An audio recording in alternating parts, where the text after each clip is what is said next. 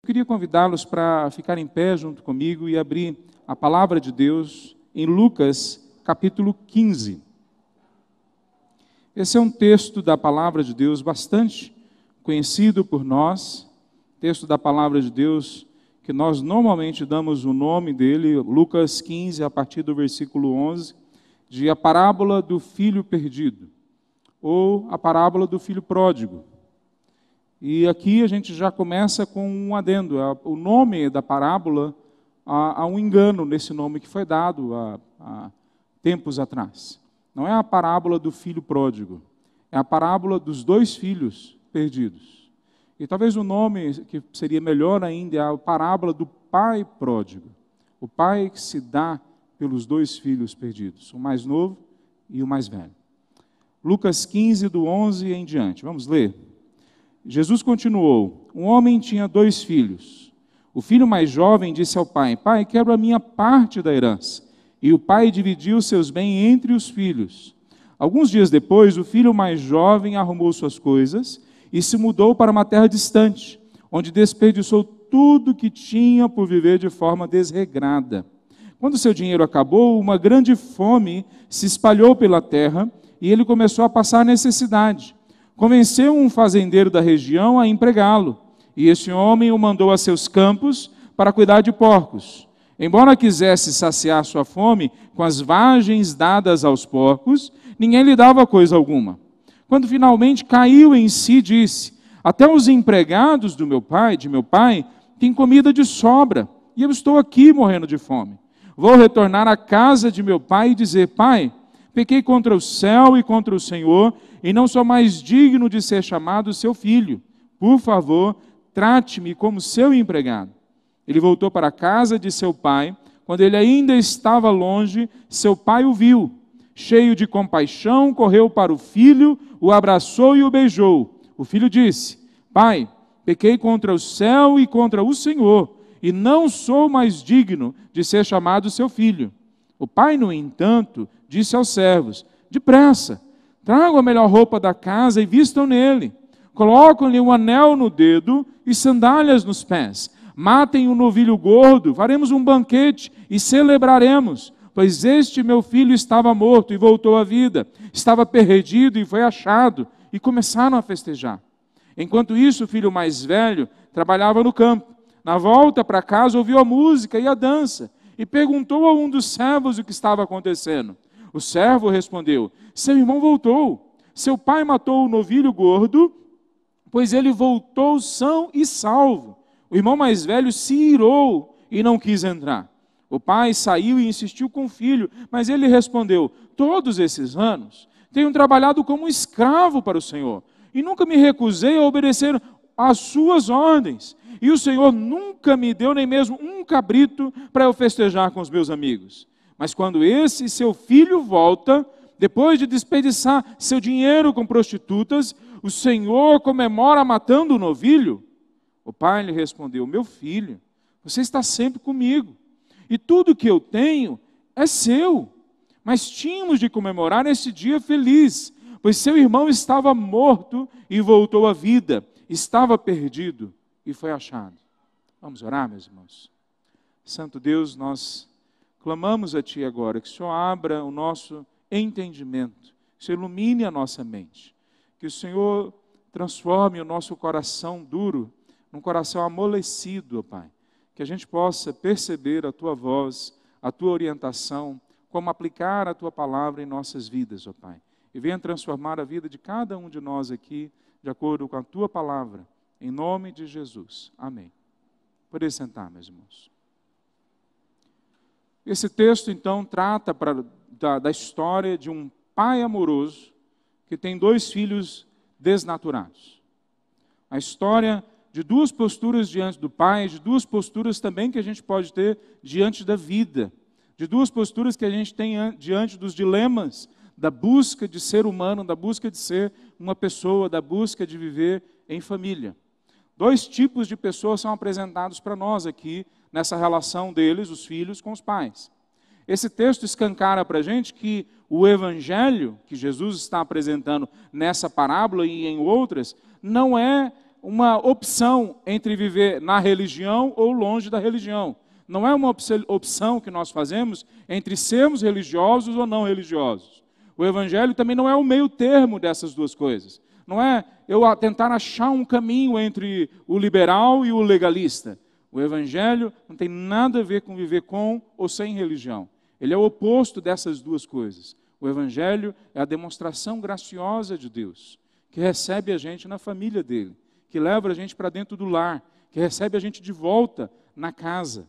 Veja então, o que, que esse texto ensina para nós como mensagem principal? Ele ensina para nós que a, a Deus nos chama para fazermos parte de uma família, de um novo povo, de um novo jeito de ser humano, de ser gente. E aí, nesse local onde a família que ele nos chama, nós encontramos tanto a nossa identidade, como real, verdadeira intimidade. É isso que esse texto ensina para nós. Deus nos chama a participar da sua família e dessa forma nos encontramos identidade e intimidade, relacionamento verdadeiro. Então, eu queria mostrar três princípios para nós que nós podemos tirar desse texto.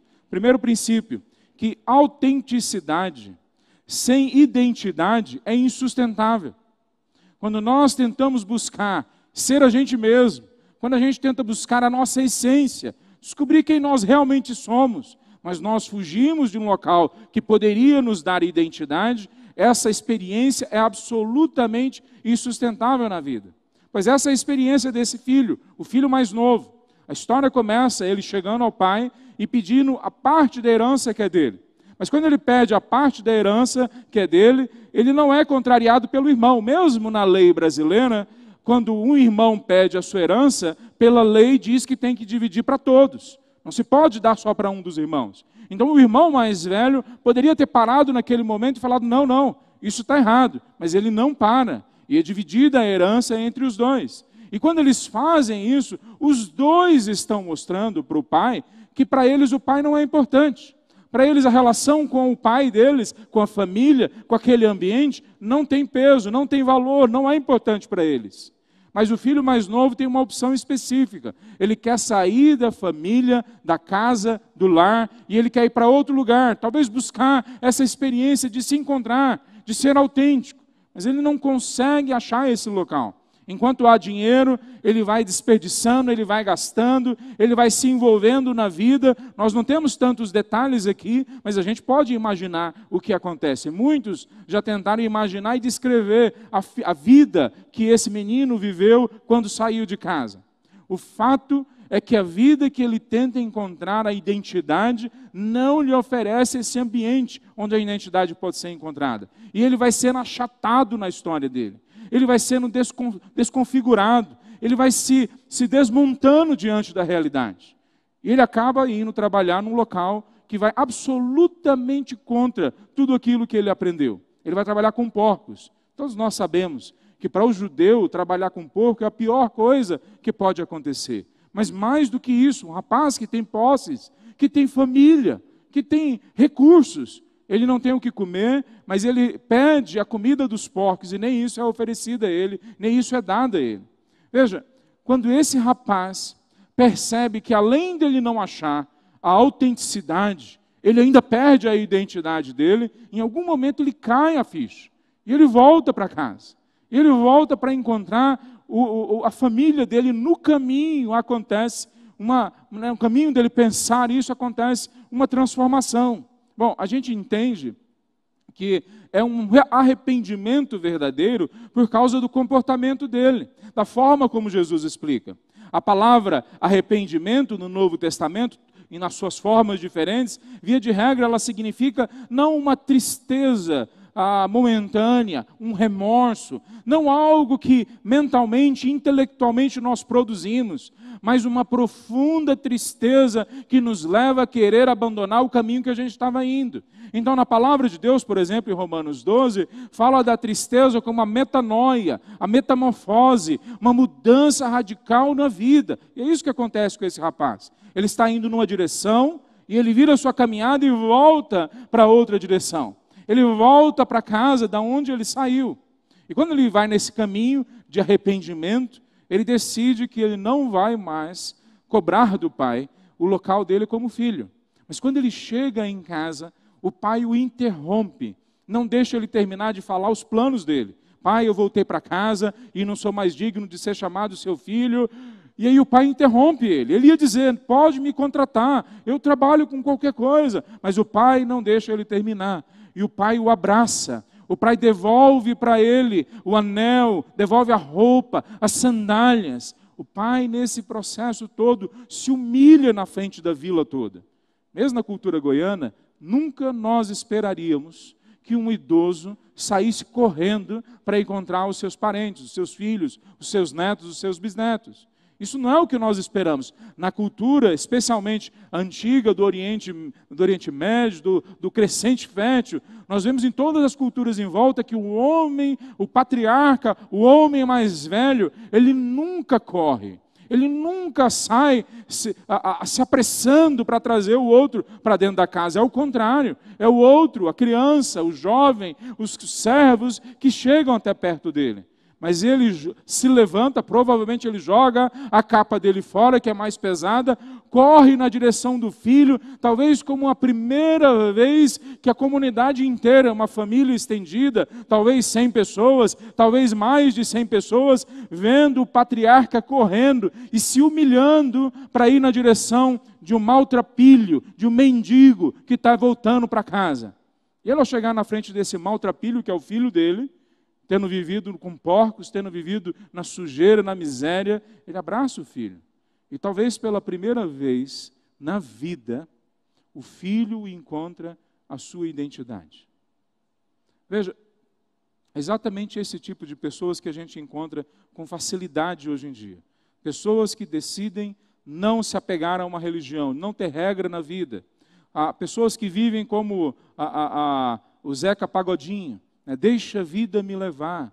Deixa a vida mostrar na sua caminhada, na sua trajetória, quem eu realmente sou, a minha identidade ou a minha autenticidade, eu vou descobrir sozinho.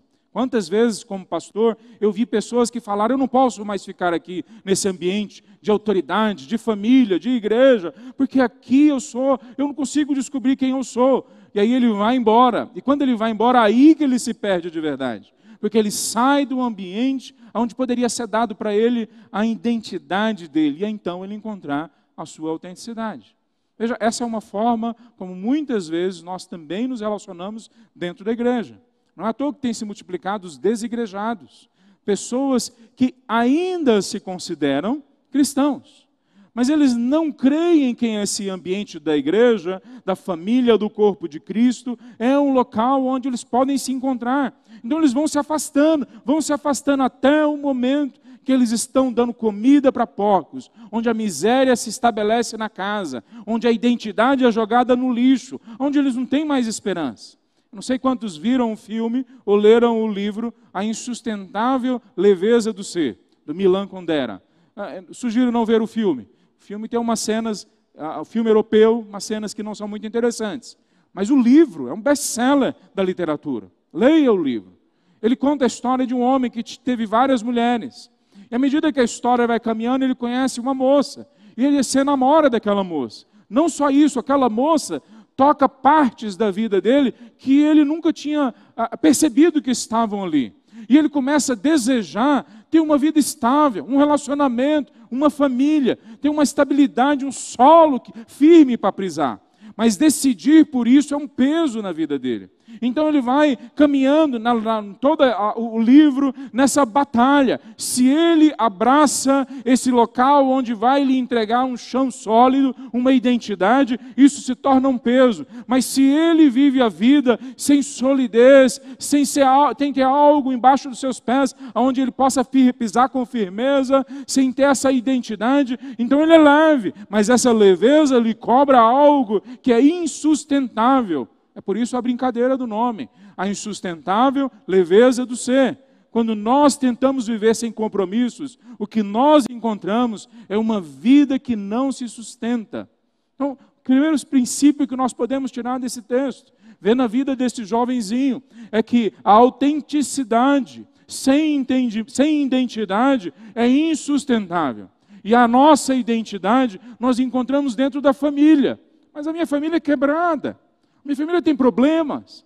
Eu não tenho uma boa relação com o pai, com a mãe. Sim, as nossas famílias precisam ser reconstruídas, elas precisam ser restabelecidas no Senhor. Mas há uma família que já existe nela poder, o poder do Espírito Santo, que ela se mostra como o exemplo, o modelo de toda a família. É o corpo de Cristo, a família de Deus. Porque aqui, quando nós viemos para essa experiência com o Espírito Santo de Deus, de sermos salvos, transformados pela graça de Deus e nos tornamos a família de Deus, nós, como igreja, estabelecemos o um modelo para as outras famílias que estão lá fora. Nós mostramos para eles aonde é que nós encontramos a nossa identidade.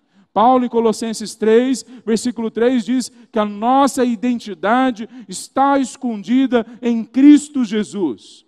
Veja, a nossa identidade não é encontrada numa caminhada de lobo solitário. A nossa identidade não é encontrada quando nós vamos lá fora tentando encontrar a nossa essência. A nossa identidade não é encontrada quando nós quebramos os compromissos para tentar achar novos compromissos com base naquilo que agora nós entendemos que é o melhor para nós. A nossa identidade é achada num único lugar: no Rei do universo, no Criador de todas as coisas no nosso melhor amigo, naquele que pode pastorear a nossa alma, a nossa vida, no Senhor Jesus Cristo. Nossa identidade está nele. Ele é a nossa família. Ele é que nos traz para a família de Deus. É Ele que estabelece para as nossas famílias o caminho aonde nós podemos construir de novo famílias sólidas que apresentam um ambiente de identidade para a vida das crianças, dos jovens, para a vida de todos. Então, o primeiro princípio que nós temos a partir da vida desses dois jovens, ou dessa parábola que nós lemos, que autenticidade sem identidade é insustentável. Segundo princípio que a gente pode ver nesse texto, que a lealdade sem intimidade é algo absolutamente insignificante, não tem peso, não tem significado. Veja, a vida do filho mais velho não é muito diferente nos seus resultados da vida do filho mais novo. O filho mais velho, como eu já falei, ele também deseja o mal para o pai. Ele também não acha que o pai é valoroso, é importante, que a família é algo que a gente tem que valorizar. O filho mais velho decide, talvez porque ele é certinho, talvez porque ele aprendeu que assim é o melhor jeito, talvez porque ele acha que assim ele vai colher melhores resultados práticos para a vida dele, mas ele decide ser leal e fica dentro de casa, cuidando do patrimônio e da família até certo ponto.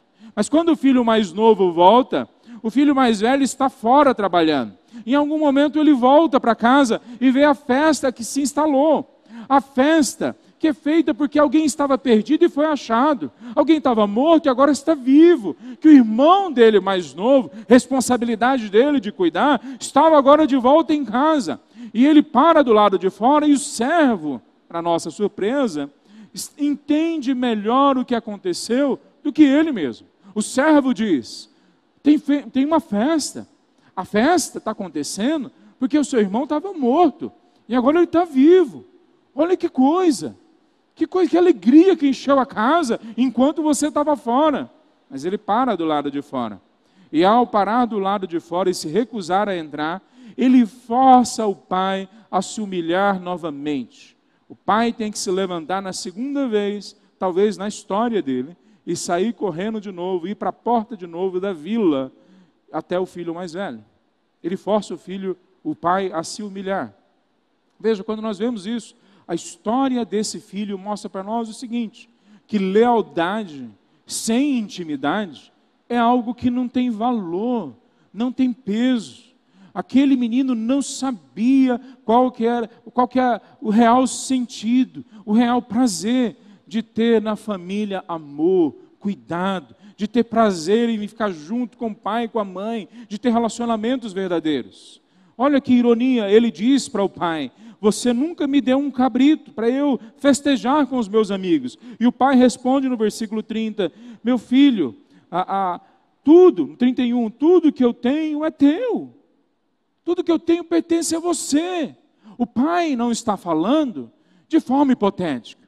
Ele também não está se referindo a um futuro preferível na vida do filho, que tudo vai ficar para ele. O pai está falando a realidade do fato o patrimônio foi dividido, a herança foi dividida. Tudo que tem ali pertence ao filho mais velho. E mesmo tudo pertencendo a ele, ele não se encontra, ele não se vê, ele não consegue se achar, ele não consegue se relacionar, ele não tem intimidade com o pai dele. Lealdade sem intimidade produz um monte de religiosos fariseus. Quem é o filho mais velho nessa história que Jesus está falando? O filho mais velho nessa história somos nós. O filho mais velho nessa história, no primeiro século, eram os fariseus, eram os religiosos, eram aqueles que estavam acostumados com a religião, que conheciam a palavra de Deus, o Antigo Testamento, com clareza. Veja, os filhos mais velhos que ele está se referindo é um conjunto de pessoas que buscavam em regras humanas que eles tiraram a partir de certas interpretações da palavra de Deus, agradar a Deus, movimentar o invisível em favor deles. No final das contas, o que eles viviam era uma mágica. Se eu me comportar de determinada forma, Deus vai ser obrigado a se comportar de outra forma. Então nós podemos ver na igreja brasileira, por exemplo, exatamente essa experiência. Nós temos o, o, o nível hard dela, né? É o, a, a teologia da prosperidade nível hard que quando nós fazemos algo, Deus vai nos dar em troca o que nós fizemos. Mas nós, temos também um nível mais leve aqui, aquilo que muitas vezes, mesmo dentro das igrejas históricas, nós acreditamos que se nós formos certinhos, Deus vai nos abençoar. Se estudarmos direitinho, nós vamos passar no vestibular. Se nós formos bons crentes, nós vamos achar a melhor mulher, o melhor homem para nos casar. Se nós formos certinhos na nossa caminhada, todo mundo vai reconhecer que nós somos bons. E nós muitas vezes vamos trocando a intimidade com Deus por uma aparência de religiosidade. Nós vamos trocando uma vida com Deus, de relacionamento profundo, por uma vida de demonstração de hipocrisia diante das pessoas. Veja, toda vez que nós somos leais, sem intimidade, sem relacionamento, em algum momento nós vamos nos ressentir dessa nossa lealdade. É o que acontece com o filho mais velho aqui. Ele se ressente de ter sido bonzinho ele se ressente de ter sido leal. Isso é apresentado para Jesus, mas isso é colocado diante de toda uma comunidade que está diante dele, de filhos mais velhos. E eles são questionados, olha só que interessante. Na parábola, a primeira parte da parábola, ela tem um fim. O filho mais novo se encontra, encontra sua identidade no abraço do pai, no aconchego do lar. O filho do mais velho, nós não sabemos. O texto termina com três pontos, ele não fala a conclusão, porque Jesus deixa essa continuação para a resposta dos fariseus. Qual vai ser a sua resposta? Ele deixa essa continuação dessa história para a nossa resposta. Qual vai ser a nossa resposta?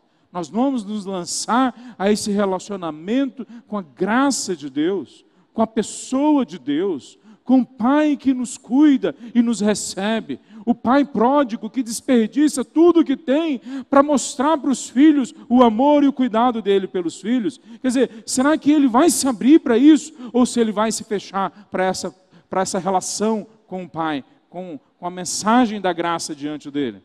Então vem o terceiro princípio que nós podemos ver, que a identidade e a intimidade, elas são frutos do lar. Elas são resultados da nossa volta para casa elas surgem dentro da, dessa realidade da família. Aí, de novo, mas eu posso olhar e falar, mas a minha família é quebrada, a minha família é imperfeita, a minha família me estabeleceu um monte de dificuldades para achar a minha identidade, para achar relacionamentos profundos e verdadeiros, intimidade. Mas a família de Deus, na força do Espírito, pela palavra de Deus, nós temos essa capacidade nos dada de ir gerando em nós uma transformação, a santificação, não só no indivíduo, mas na família, na casa, na igreja igreja. E há uma promessa que um dia nós vamos estar lá na frente do Cordeiro e todos nós que encontramos a graça vamos ser transformados à imagem dele, perfeitamente transformados, com uma identidade esclarecida, como diz Paulo em Efésios capítulo 4, versículo 13, todos nós vamos chegar diante de Jesus na medida da estatura de Cristo, porque a nossa identidade está na volta ao lar, a volta para casa aonde Deus nos recebe. Então, o que nós podemos aprender com isso? Essa parábola deveria ser, como eu disse no começo, a parábola do pai pródigo. O pai que entrega tudo, o pai que, que se sacrifica, o pai que entrega tudo que ele tem para trazer de volta os dois filhos. Aquele que tem religião e aquele que não tem religião. Aquele que acredita que precisa ser autêntico e abandona os compromissos, e aquele que acredita que tem que ser leal, mas nunca se lança para relacionamentos profundos. Ele chama os dois de volta com tudo que ele tem, com o melhor que ele tem. Quando nós falamos de avivamento, nós estamos falando de uma percepção do amor de Deus por nós.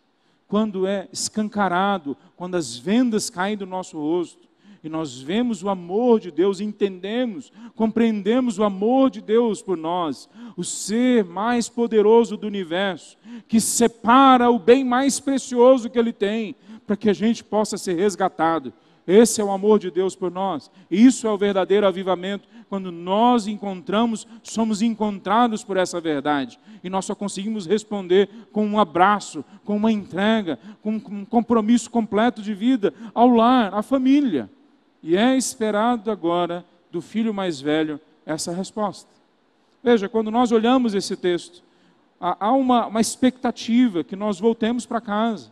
Há uma expectativa que nós possamos ser resgatados da, da mediocridade da vida, da, da, vida reduzida a menos do que ela deveria ser, da falta de propósito, do abandono do que nós somos feitos para ser de verdade. Então, há uma possibilidade, uma esperança, e o Pai vem na nossa direção para nos levar de volta para casa. E toda vez que há arrependimento, há festa. Toda vez que a família, na palavra de Deus, é uma expressão que se junta com com essa realidade da festa, onde a família se ajunta, ali tem banquete. Assim que o bom pastor é apresentado por Davi no Antigo Testamento.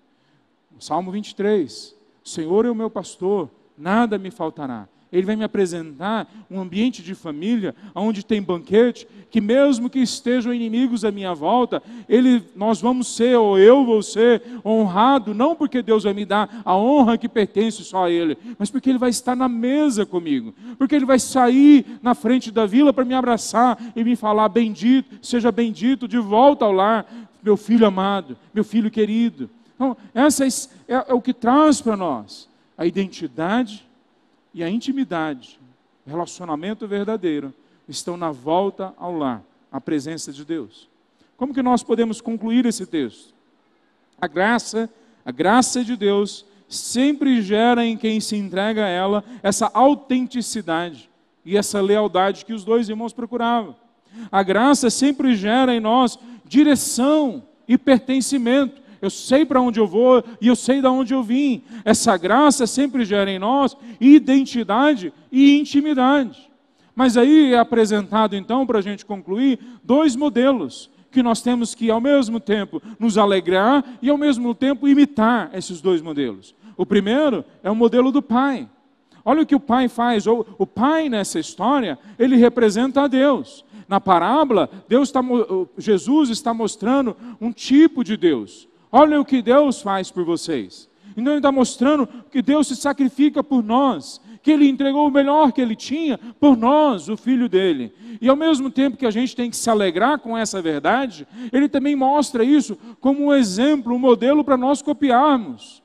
Qual é o tipo de pai que Deus espera que nós sejamos? Qual é o tipo de marido que Deus trabalha para que a gente se transforme? Qual é o tipo de pais, marido e mulher, que Deus espera que nós sejamos dentro do nosso lar? Esse tipo de pai que se sacrifica pela família, que não mede esforços para trazer a família de lá, pra, de, de volta, que não tem a, a, limites na, na graça, na demonstração da misericórdia, na demonstração do perdão, que não há filho que ele deixa de considerar de forma amorosa e cuidadosa para trazer de volta. Qual é o tipo de pai que a gente tem que ter? Um pai que cria um ambiente seguro para que o filho encontre a sua identidade. Um pai que cria um ambiente tão gostoso maravilhoso que a criança consiga, desde pequena, aprender a se relacionar, aprender a se motivar, a encontrar no outro, no pai, na mãe, no irmão, um carinho, um aconchego, que ela pode ser ela mesma, que ela pode acreditar que existem ambientes seguros e que ela pode ser amada nesses ambientes. Veja, esse, esse tipo de pai que nós somos desafiados a nos tornar. Mas também é apresentado para nós o exemplo do filho mais velho, não esse que fracassou. Veja, no fim da história, todos olham e identificam o filho mais velho. Quem é o filho mais velho? O filho mais velho é o Israel do Antigo Testamento, o povo de Deus, que fracassou em mostrar para as nações, que fracassou em mostrar para as pessoas que estavam perdidas, as prostitutas, os cobradores de impostos, o reino de Deus, a graça de Deus, o caminho de volta ao lar. O filho mais velho que Jesus está exemplificando na parábola é o Israel que fracassa, mas agora há um novo Israel Agora há um novo filho mais velho. Agora há um filho mais velho que completa a história, que recebe do pai tudo, mas entrega para a família do pai tudo. Agora nós temos Jesus, Cristo de Nazaré, se apresentando como filho mais velho, e nele nós temos esperança. Não há esperança em quaisquer famílias que não tenha esse filho mais velho, Jesus, como centro da sua construção da identidade, como centro da construção dos relacionamentos, mas Jesus está apresentando Ele mesmo como filho mais velho que assume agora as rédeas da história e fala: venha, agora aqui em casa vocês vão ser bem recebidos, agora vocês vão ser bem recebidos por toda a família. Quando nós olhamos para isso, nós também temos um modelo a ser copiado. O nosso modelo a ser copiado agora é a imitação do filho mais velho. O que o filho mais velho da parábola tinha que fazer e não faz, Jesus faz uma vez por todas na história e nos chama a fazermos da mesma forma. Paulo fala em Filipenses capítulo 1, se eu não me engano, versículo 29, que a nós foi dado o privilégio de não somente crermos em Cristo Jesus, mas nos entregarmos, nos sacrificarmos, sofrermos pelo Evangelho, pela graça de Deus, por Cristo Jesus. Veja, hoje nós somos os filhos mais velhos.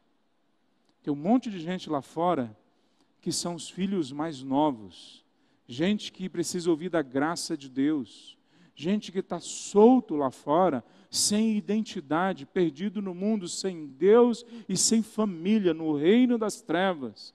Nós somos desafiados por Jesus a irmos lá para fora e trazermos essas pessoas de volta para o lar. Há um conjunto de pessoas que estão esperando que Romanos capítulo 10, versículo 17 se cumpra na vida deles. Que a fé vem por ouvir e ouvir a palavra de Deus. Há um conjunto de pessoas lá fora que estão esperando nós, os filhos mais velhos que já estão dentro do lar, pregarmos o Evangelho, demonstrarmos o Evangelho, explanarmos o Evangelho, aplicarmos o Evangelho, levarmos o Evangelho para segunda, para terça, para quarta, para semana, então, o que, que esse texto fala para nós? Esse texto diz para nós que no lar há identidade verdadeira, há relacionamento verdadeiro, mas no lar também há o local da missão, é onde nós encontramos o nosso verdadeiro propósito na vida. Qual que é o nosso verdadeiro propósito? Imitarmos a Cristo Jesus. Imitarmos Ele no caráter, imitarmos Ele na, na missão, imitarmos Ele na santidade, imitarmos Ele na entrega que Ele faz. Que hoje à noite nós todos possamos colocar as nossas famílias diante de Deus. Eu não sei se você se considera o filho mais novo, que está ainda buscando intimidade, que está ainda, desculpa, identidade, está buscando a sua essência. Esquece isso. Isso é linguagem vazia. Identidade nós só encontramos em Cristo Jesus. Nós podemos ser ajudados por conselheiros, nós podemos ser ajudados por psicólogos, nós podemos ser ajudados por pastores, mas todos esses só vão ser úteis realmente para a nossa vida na eternidade, se eles nos apresentarem a Cristo Jesus por palavras e ações. Alguns de vocês talvez cresceram na igreja, como eu, quinta geração de batista, quem diria? Né? Quem, alguns de nós sempre tivemos esse ambiente aqui como padrão das nossas vidas.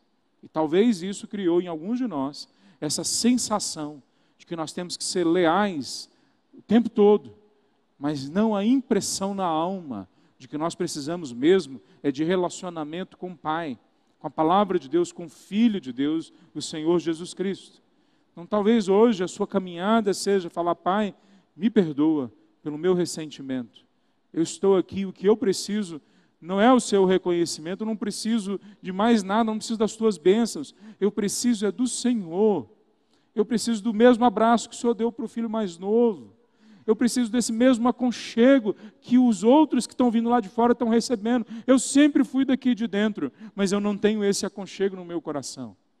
Na verdade, muitas vezes nós podemos descobrir, ou alguns de nós, que nós sempre fomos é de lá de fora, mesmo que estivemos aqui dentro o tempo todo. Mas pra, mesmo para nós, há esperança. Mesmo para aqueles fariseus naquele momento, para aqueles homens ali, havia esperança. Era só eles se dobrarem diante de Jesus e falarem: Nós queremos esse relacionamento, nós queremos essa vida, nós queremos a sua vida na nossa vida, nós queremos a sua família se tornando a nossa família. Que Jesus possa se transformar hoje nessa pessoa central na nossa caminhada que nos salva, nos liberta, que nos dá identidade e estabelece relacionamento verdadeiro e profundo com a gente. Vamos ficar em pé, queridos, para a gente orar?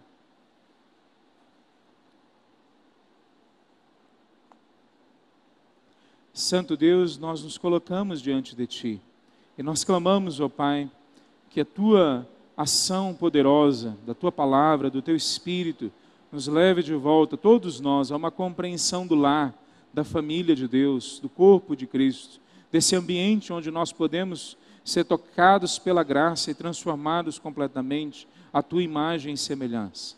Ó Senhor Deus, nós clamamos que o Senhor venha lidar com cada coração, com cada vida que está ouvindo essa mensagem. Ó Deus, que aqueles que estão perdidos e que não encontraram a si mesmos ainda na caminhada, que eles possam encontrar em Ti, ó Deus, a identidade deles. Aqueles, ó Pai, que se sentem que já entregaram tudo para serem religiosos, para encontrarem um caminho, mas ainda se sentem vazios de relacionamento verdadeiro. Que o Senhor dê para eles o toque do teu espírito, a convicção criada, ó Deus, pela tua palavra, essa fé que invade as nossas vidas e nos faz enxergar, ó Pai, que o Senhor nos ama de verdade. Derrama essa plena convicção em nós de que o Senhor nos ama, que o Senhor cuida de nós e nos joga de volta, ó Pai, para a missão de trazer outros para o meio, para o centro, para a vida da tua família. Em nome de Jesus que nós oramos. Amém, Senhor Deus. Amém. Por sentar, meus irmãos.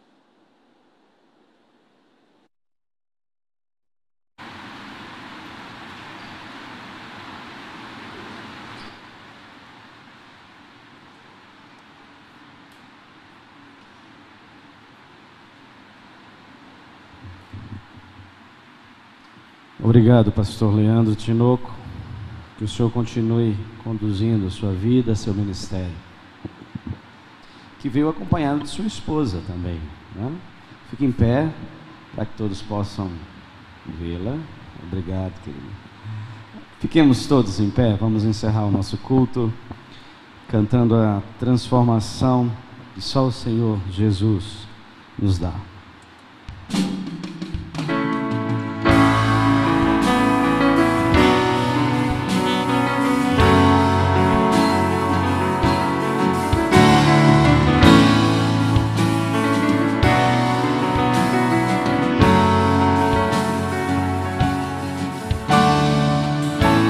O antes e o depois. Como posso explicar? O amor transformou este mundo sem cor e aquilo que era impossível por detrás de uma história de dor se tornou esperança graça e sorriso, foi além do que o mundo espera. Só Jesus é a explicação entre o antes e depois. Só em Jesus transformação.